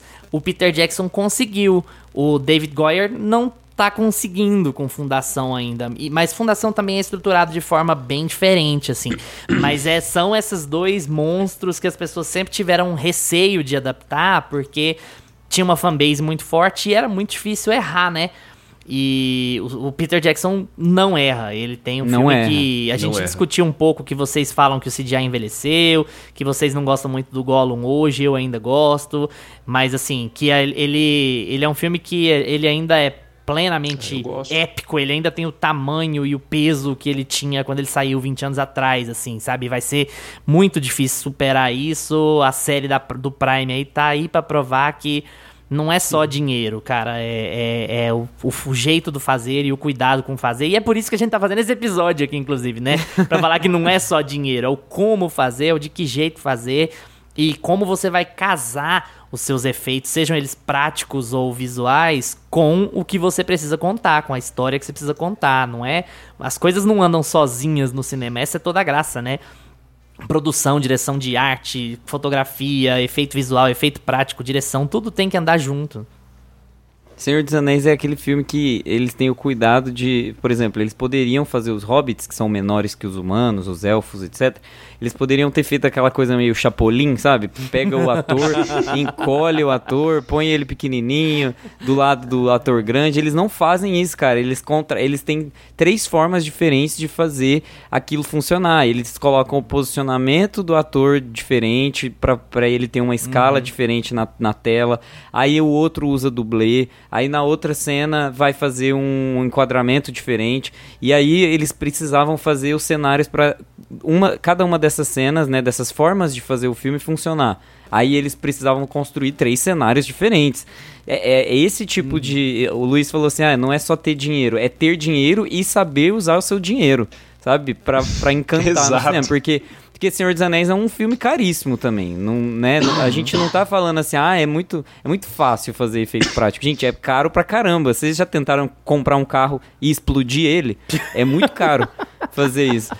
Então, é, eu não sei se tá no orçamento de vocês aí, mas é, é bem foda fazer isso. Então, você- precisa ter essa noção de que o que vai ser, é, o, que, o que vai ficar na tela é, é uma coisa que tem que encantar, né? E aí, a gente entra em 2007 com ele, o mais temido de todos, Transformers. E Transformers, é, por assim, falem bem ou falem mal, é, a gente tem uma revolução de É, a gente efeitos tem que visuais passar no um paninho cinema. pro primeiro, assim, né? Ele não é, É. ele não é um filme. Ele não é um filme podre que tá só querendo ganhar dinheiro em cima de uma marca. Ainda. Ele é um filme ele- de um diretor ele tem podre alma, né? que tá fazendo a coisa de um jeito funcional, assim, sabe? É, eu não acho que vou dizer que eu gosto, alma, não. É um pouco primeiro. demais falar que eu gosto. mas é um filme. É um filme. O primeiro Transformers é um filme. O resto. É um filme. É um dos filmes existentes. É. Nossa, é muito. O trabalho, o trabalho do Luiz pra Transformers, assim, é, é inexistente, né? Ele nem quer. Ele, ele não quer É. nem discorrer. Ele já tá aqui, ah, tem que passar um pano, mas assim, ah, não, vou nem. Não, É, deixa. o- o- Mas o- eu passo o um pano pro primeiro também, pro Transformers, porque eu lembro que eu era adolescente, lançou, e eu já tentei resistir, e é, um- e é uma bosta. Mas eu lembro que me impressionou muito do ponto de vista dos efeitos visuais, assim, de, de caralho, nossa, esses carros que viram robô. Porque eu achava. Eu não, eu não tentei reassistir, né? Mas eu achava bem verossímil, assim. Eu achava que funcionava muito em tela. Porque eu não sei se é porque eles são metálicos, né? Então talvez É, seja é mais mais, fácil. fácil, assim, de, de conciliar, assim, com, com, com as pessoas reais que estão em cena. Mas em termos de. Tirando direção, roteiro, tudo, todo o resto, em termos de efeitos visuais, foi uma coisa muito impactante, assim, pra época. É, se, se você for na ordem, objetos inanimados, assim, né? Carro, robôs, coisas metálicas, são mais as primeiras a serem é, facilmente desenvolvidas com CG, porque é, você não vê aquelas criaturas e aquelas formas o tempo todo, então seu cérebro não fica tentando adaptar aquilo para a realidade que você É. é acostumado a viver. Diferente, por exemplo, que a gente teve o filme do Indiana Jones agora, em 2023.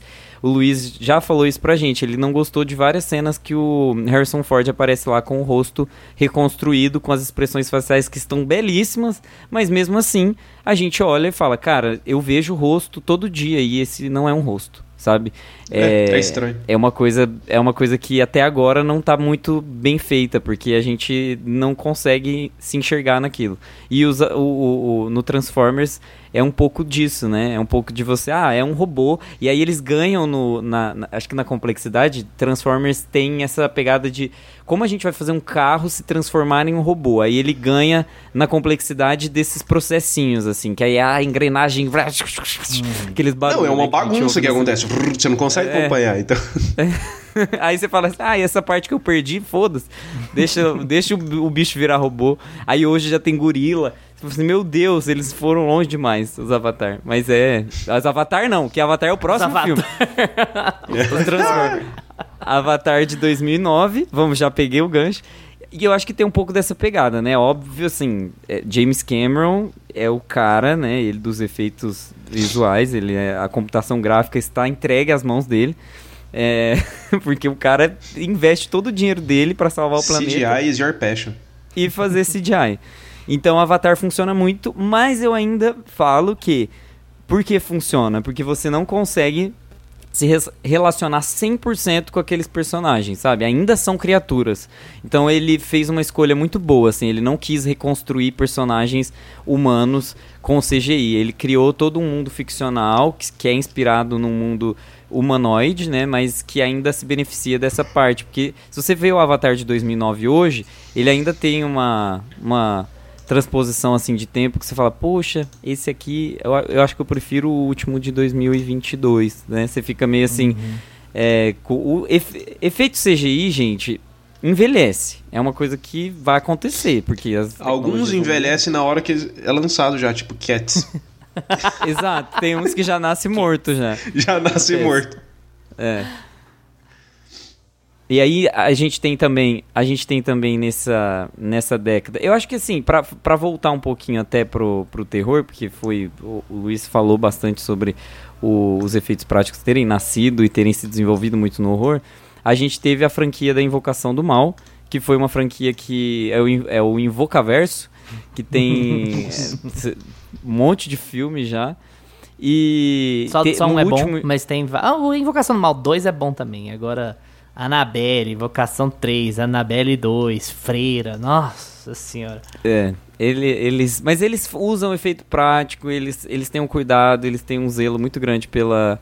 é, eu acho que muito dessa corrente mesmo do horror clássico que eles herdaram e que funciona muito bem, né? Ah, se vai ter um, uma, venta, uma ventania, vai, a gente vai colocar umas assopradores, uns papelão voando, não vai ser CG. Sabe? Sangue, sangue de verdade, ainda mais no horror. de verdade, você vai- inclusive atirei uma pessoa que. É, sangue não, de é- é, sangue, Sangue, vai, Ai, mano, bolsas de sangue. Sangue sem aqui. ser de computação gráfica. San- Ah, vocês entenderam. É, é- é- fica pegando pelo em ovo. Mas é isso, sangue de verdade. E, e Invocação do Mal 3 tem uma cena incrível que é que uma pessoa se dobra no meio, um menininho meio que se dobra e você acha que vai ser computação gráfica, né, que vai ser tipo aquele os bonequinhos lá do Exorcista Origem, Mas na verdade não, foi, eles contrataram um contorcionista para fazer e o processo é todo real, assim, foi todo prático. Tanto é que os atores que estavam contracenando não sabiam direito o que, que ia acontecer e eles assustam de verdade na cena. Então são coisas assim, literalmente práticas, né? Tipo, até a forma de comandar o, o, a cena, a, até a forma de dirigir a cena, ela surpreende, né? Tudo bem, mas esse filme é doído de ruim. É, tô passando um pano pro horror, já que não tem ninguém do horror aqui para comentar e nem, nem que eu conheça. Tô brincando. Já, essa piada foi longe demais. é... e aí eu acho que assim, da, da, da década de 2000, vamos colocar 2010, 2010. É, os, pra mim, o pai dos efeitos práticos é o Nolan. Eu acho que aí a gente vem consagrar, colocar uma coroa na cabeça. Eu só não falo que é o George Miller, porque o George Miller é muito doido na na, na, na filmografia na, dele. Na filmografia dele, não faz sentido. Não dá pra eu colocar uma coroa que de isso, era prático, pinguim né? de verdade lá no Happy Feet. Efeito prático. Pinguim, pinguins de verdade dançando, coreografando. Pinguins dan Então- aprenderam a dançar. Porque eu acho, o- eu acho o Mad Max melhor do que todos os filmes do Nolan. Visualmente, eu acho que né? assim, Também acho. É, visualmente o Mad Max é melhor do que todos os filmes, mas Sim. o Nolan se esforça em todos os filmes dele pra fazer efeito prático funcionar e é, eu acho que assim, hoje não tem ninguém que trabalha mais, que defende mais do que o Nolan, sabe? Eu é acho que, dinheiro inclusive- em cima de dinheiro pra fazer Eu acho que inclusive funcionar. ele e depois o, o Tom Cruise com as suas cenas específicas que ele faz são os caras que mais trouxeram isso pro debate assim, né? Do do que, que é usado como do que, que é efeito prático. Porque a gente entrou nessa bolha do CGI, tudo era CGI, tudo era CGI, e eles trouxeram isso de volta. Falaram, não, gente, a gente pode fazer um filme aqui, ó, ver como fica legal, olha como é- fica impressionante, como eu consigo fazer ficar o mais real possível pra você ver na maior tela possível e, e, e realmente ser uma coisa que vai te impactar, que você vai sair de lá impressionado de novo e não vendo mais um filme com CGI que você já tá acostumado a ver sempre. Eu acho que tanto ele quanto o, o Tom Cruise, mais pelas loucuras que ele gosta de fazer ali, né? Mas sempre fica muito, muito bem feito também. Mas eu acho que o, o Nolan é, como o Gustavo falou, ele tem que coroar ele com isso mesmo, porque em termos de, de efeitos visuais, de querer trabalhar o detalhe ali de tudo que vai ser feito em, em cena, o Nolan ele sempre se preocupa com isso. E ele que trouxe isso de volta assim pro, pro debate. É, ele só não tem a força de debate, assim, no mainstream. Não no mainstream, mas assim. É, eu acho o Tom Cruise mais pop, sabe? Ele, com, ele tem rede Ah, social, ele. ele- o, tem rede o- social, o- é, o Christopher Nolan não tem rede social, sabe? Porque o Ele Tom Cruise, ele é o cara que ele quer ser jovem ainda, descolado. O, o É. Nolan, ele só ele quer sentar e palestrar. Ele fala, olha, porque o meu filme, ele foi feito dessa maneira. Então ele é mais chatão, né? É. É, é, ele. Ele é britânico, ele tem aquela coisa mais seca, assim, né? E aí o, eu acho que tem o, o Tom Cruise, ele, ele vai mais pra frente da discussão e ele pega uma veia mais pop. Mas os dois estão defendendo o que a gente quer, então a gente tem que deixar É. lá os dois defendendo a gente.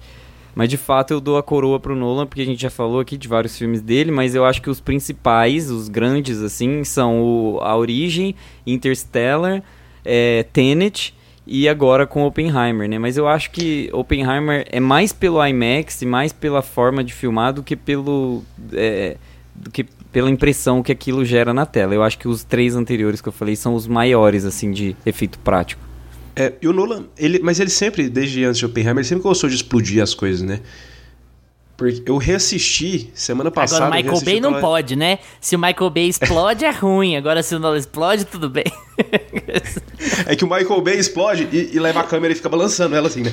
Aí o, o- o Nolan fala, não, vamos posicionar a câmera. né? é, o Michael Bay mostra, mostra uma, uma modelo de baixo pra cima com a explosão lá no fundo e a câmera focando nas pernas dela, assim. É isso que ele gosta É um de clipe fazer, da Rihanna? O Nolan um pouco mais assim. Parece Shut Up and Drive da Rihanna. Mas não- Mas é Cara, um filme e- do Nolan. Eu, eu reassisti o Cavaleiro das Trevas semana passada. A gente começou a conversar sobre esse filme aqui em casa e a gente falou, não, vamos ver de novo. Cara, eu- é, é maravilhoso ainda.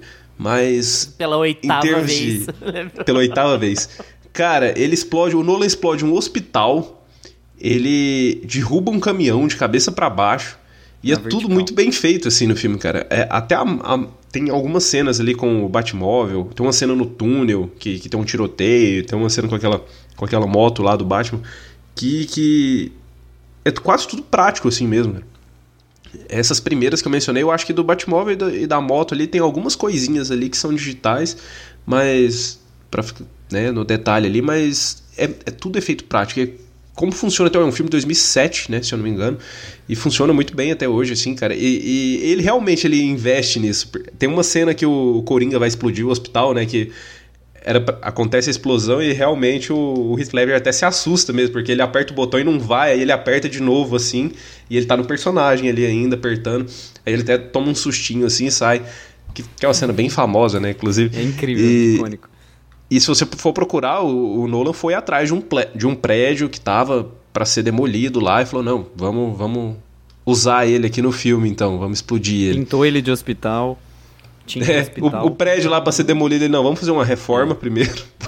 é, o, o, Nolan fala uma coisa que a gente estava discutindo mais no começo do episódio, que eu acho é importantíssimo falar. Ele, ele explica que ele não consegue sair do set, ele não consegue é, liberar a equipe dele sem saber o produto que ele construiu. Então, é, ele não consegue é, fazer um filme e entregar para outras pessoas e imaginar o que vai ser feito daquele material que ele vai entregar para as outras pessoas.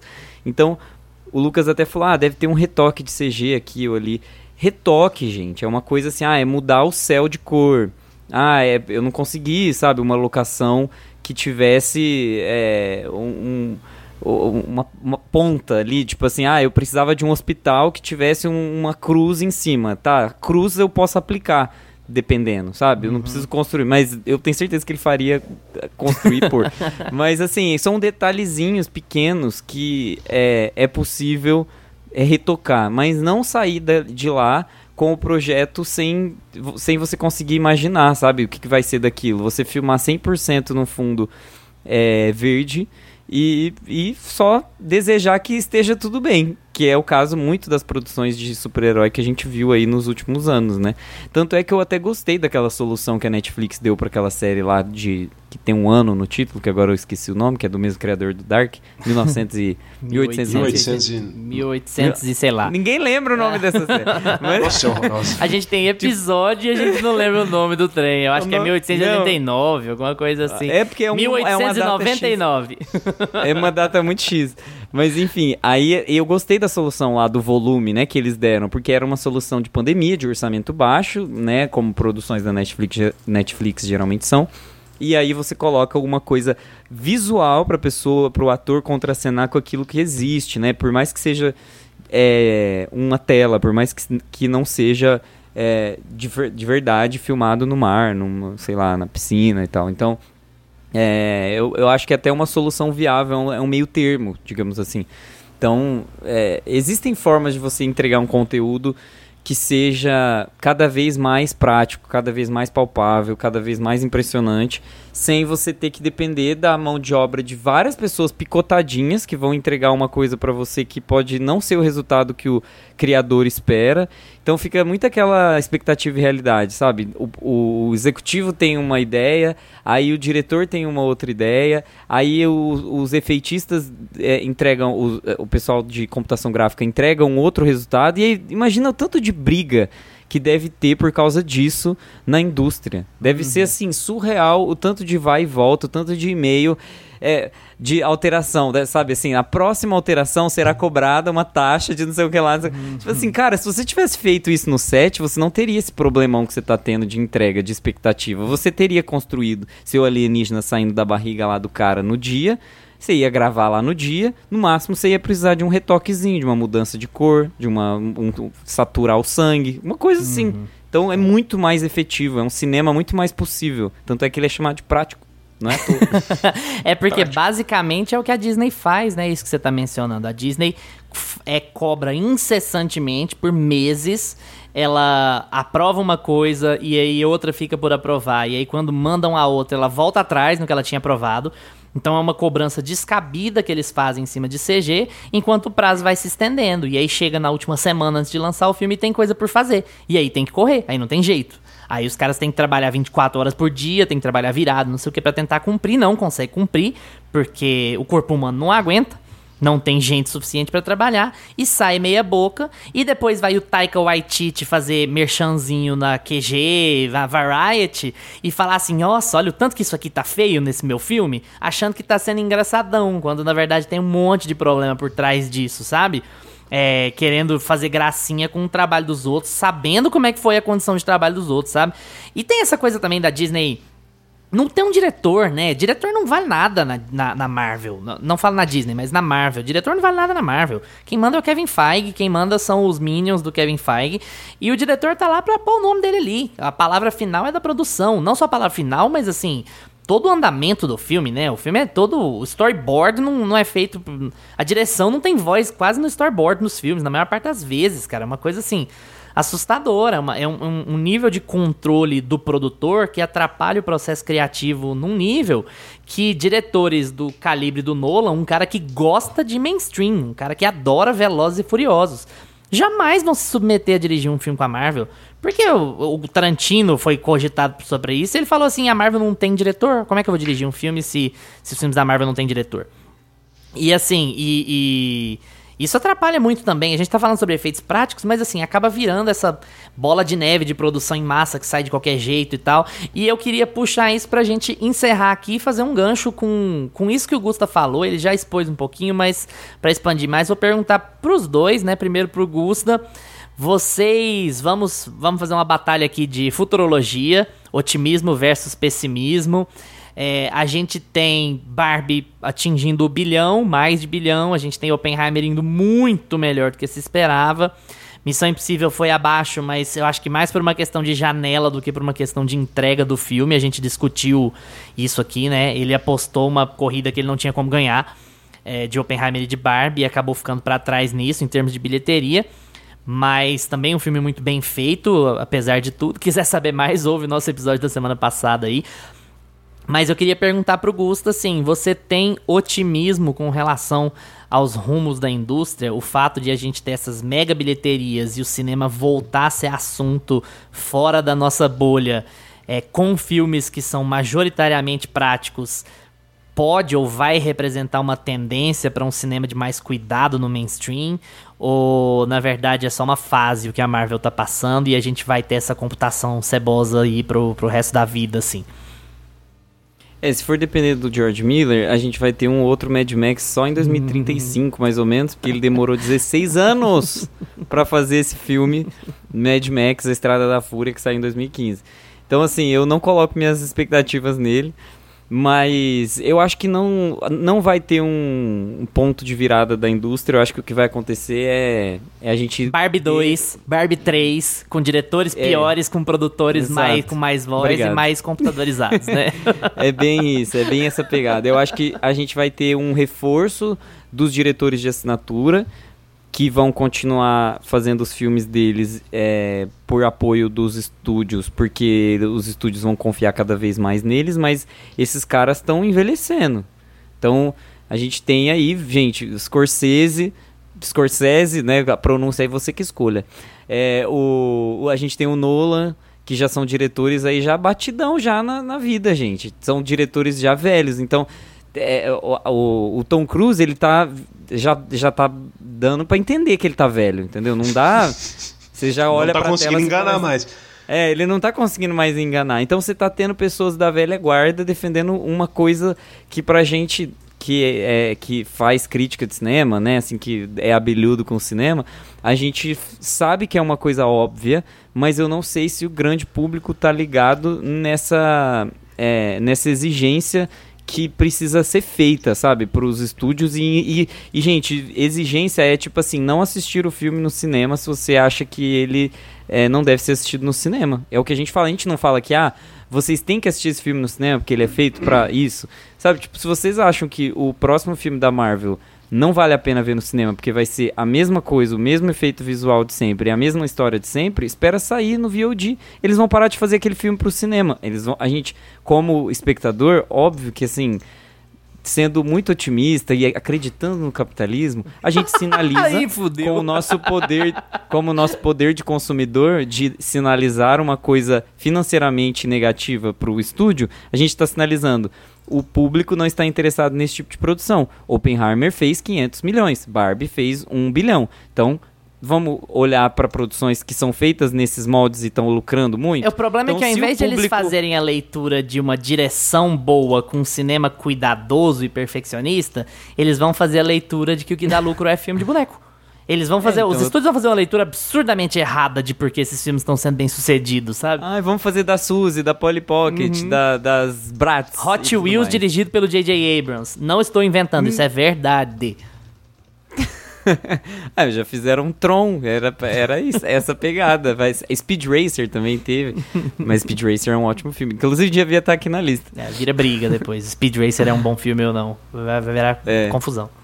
Nome do próximo episódio. É, e eu, é, mas eu tenho essa sensação é um pouco mais negativa, assim, viu? Pra ser bem sincero. De que é, eu tava tentando ser otimista, você me jogou um balde de água, um balde de água fria. Eu acho que a tendência é a gente agora ter continuações. Mas assim, isso não acontece com o Nolan, por exemplo, entendeu? Diretores de assinatura não caem em. é, ele não vai ser convidado para fazer. Pode até ser convidado, mas não vai fazer, como você mesmo disse. Ele não faz filme de nicho para tentar coisas novas. Ele sabe muito bem o que ele sabe fazer. Ele, ele, ele gosta de fazer aquele tipo de filme e ele vai continuar fazendo aquele tipo de filme. É uma coisa que ele fala. Ele fala assim: ah, o pessoal pergunta, ah, e se você quisesse fazer é, por exemplo, é, ah, o Mágico de Oz, sabe? Tipo, um- um- uma releitura do Mágico. Não, ele não, eu não vou fazer, eu, eu tenho meus interesses, eu tenho meu capital. É, Mágico de acumula- Oz, filme protagonizado por uma mulher. Ah, É perigoso ele pôr um homem, né, pra fazer a Dorothy. Gente do céu, chega, sabe pô, a Dorothy Kaique pra morrer e contar a história do espantalho, sabe? O espantalho tá muito triste porque a Dorothy morreu e o espantalho vai atrás de quem E é, matou a Dorothy. matar a mulher, né? Ele mata. Ele vai, ele vai colocar o, Ki- o Kaique Brito, sabe? A, a- a Bernadette. Da, do chocolate com pimenta pra fazer a Dorothy. Provavelmente vai ser bem essa pegada. Mas é isso, eu acho que assim, é, não existe justiça no mundo. O Nolan vai continuar fazendo os filmes é, que ele faz com estúdios grandes, Universal, Warner, enfim, quem quiser é, dar, dar aí uns 200, 300 milhões para ele fazer um filme, ele vai fazer um filmaço, vai fazer bilheteria, ele sempre tem uma janela boa de exibição. Então eu acho que é isso, a gente vai ter alguns presentinhos de alguns diretores de assinatura de vez em quando, mas os grandes estúdios não vão notar é, positivamente essa, esse boom né, do Oppenheimer e Barbie.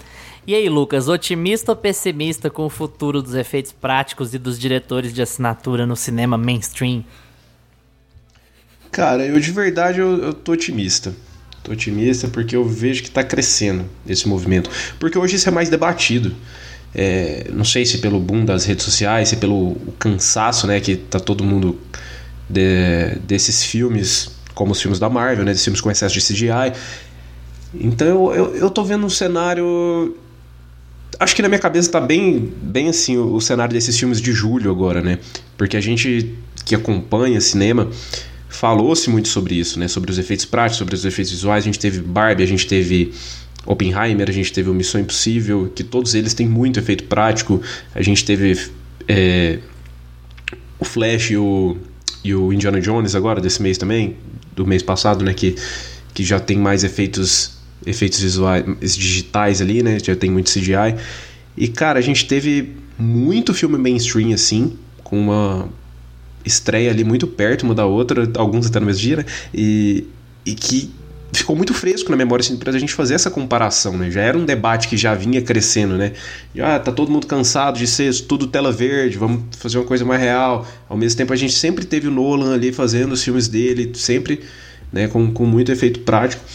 E eu vejo de verdade que isso vai dar uma mudada, porque a não ser que Hollywood realmente não consiga entender assim os seus fenômenos, porque só, só se eles não conseguirem entender mesmo, porque se Hollywood como mercado olhar e entender o que está acontecendo agora com greve, com inteligência artificial, com esse, excesso de, de CGI, com os filmes que fizeram sucesso agora, com Mad Max, de Mad Max lá dos anos 2010 para cá, cara é, eu acho que eles vão, vão entender que realmente a galera quer ver uma, a coisa mais bem feita possível.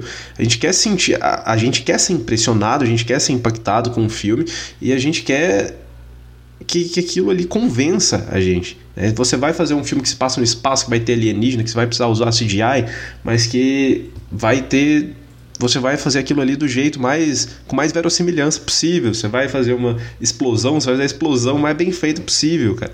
Então, eu acho que eles se, se Hollywood como mercado, assim, se a galera for esperta, eles vão entender que que o que, que a galera quer agora. Eu acho que Barbie é um reflexo disso. E agora não falando só de efeitos práticos, né? Eu acho que em termos de efeitos práticos, acho que vai dar uma melhorada. Eles vão conseguir equilibrar mais as coisas. Eu acho que vai continuar tendo muito filme de tela verde e tudo mais. Mas eu acho que a gente vai viver uma fase assim que a gente vai ter ali alguns blockbusters que vão trazer esse equilíbrio tentar melhorar ainda mais, eu acho que muito por conta do boom desse mês de julho, desse ano de 2023, assim, que, que eu acho que pode dar uma, uma impactada nisso. Tomara, tomara, Lucas, que você esteja certo. a gente, a única coisa que a gente tem é a esperança, né? É a esperança. Nossa, que caraca. que tristeza. Assim. Mas sabe, isso não vai acontecer. É, então eu, tem que, ó, tem que ser otimista, né? O, o, tava o Robert Downey Jr. e o Christopher Nolan numa entrevista, né, que eles deram agora numa junket lá de, de Oppenheimer. E aí o, tinha uma perguntinha assim: é, como seria Homem de Ferro se tivesse dirigido é, por Christopher Nolan? Aí o próprio Robert Downey Jr. fala: é, não te, a gente não teria, porque ele ia estar tá dirigindo até agora.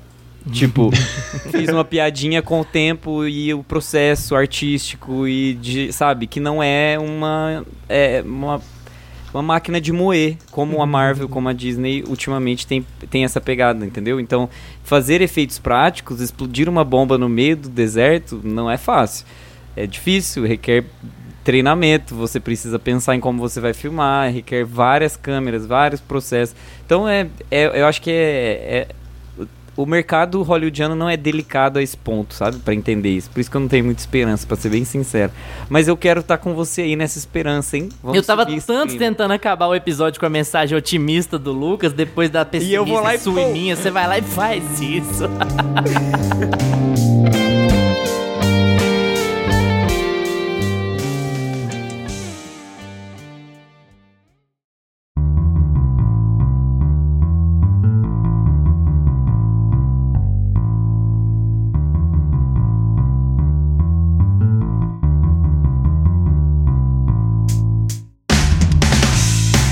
é com vocês. E aí, a gente cometeu alguma grande heresia? Deixou o seu filme favorito de efeitos práticos de fora dessa lista? Jogue a culpa no Gustavo, o telefone dele é 219. 21 é Rio, gente. Vou mudar pro Rio, hein? Quem tiver a passagem. Não se esqueça de comentar aí com a gente o que, que você achou do episódio, se a gente deixou o seu filme favorito de fora, se vocês concordam muito com a gente, se discordam. Vamos estender essa conversa no Instagram, no Twitter Twitter, arroba meia pantufa, porque a gente sempre troca ideia por lá. Valeu pela atenção de vocês. Tchau, Gusta. Tchau. Tchau, Lucas. Tchau, galera. Lembrem-se de seguir a gente nos seus agregadores de podcasts preferidos: Spotify, Apple for Podcasts, Deezer, Amazon Music. Terça-feira que vem a gente tá de volta com mais meia pantufa para vocês. Tchau. Este podcast tem locuções de Lucas Meleiro e Carla Ribeiro e edição de Luiz Leão.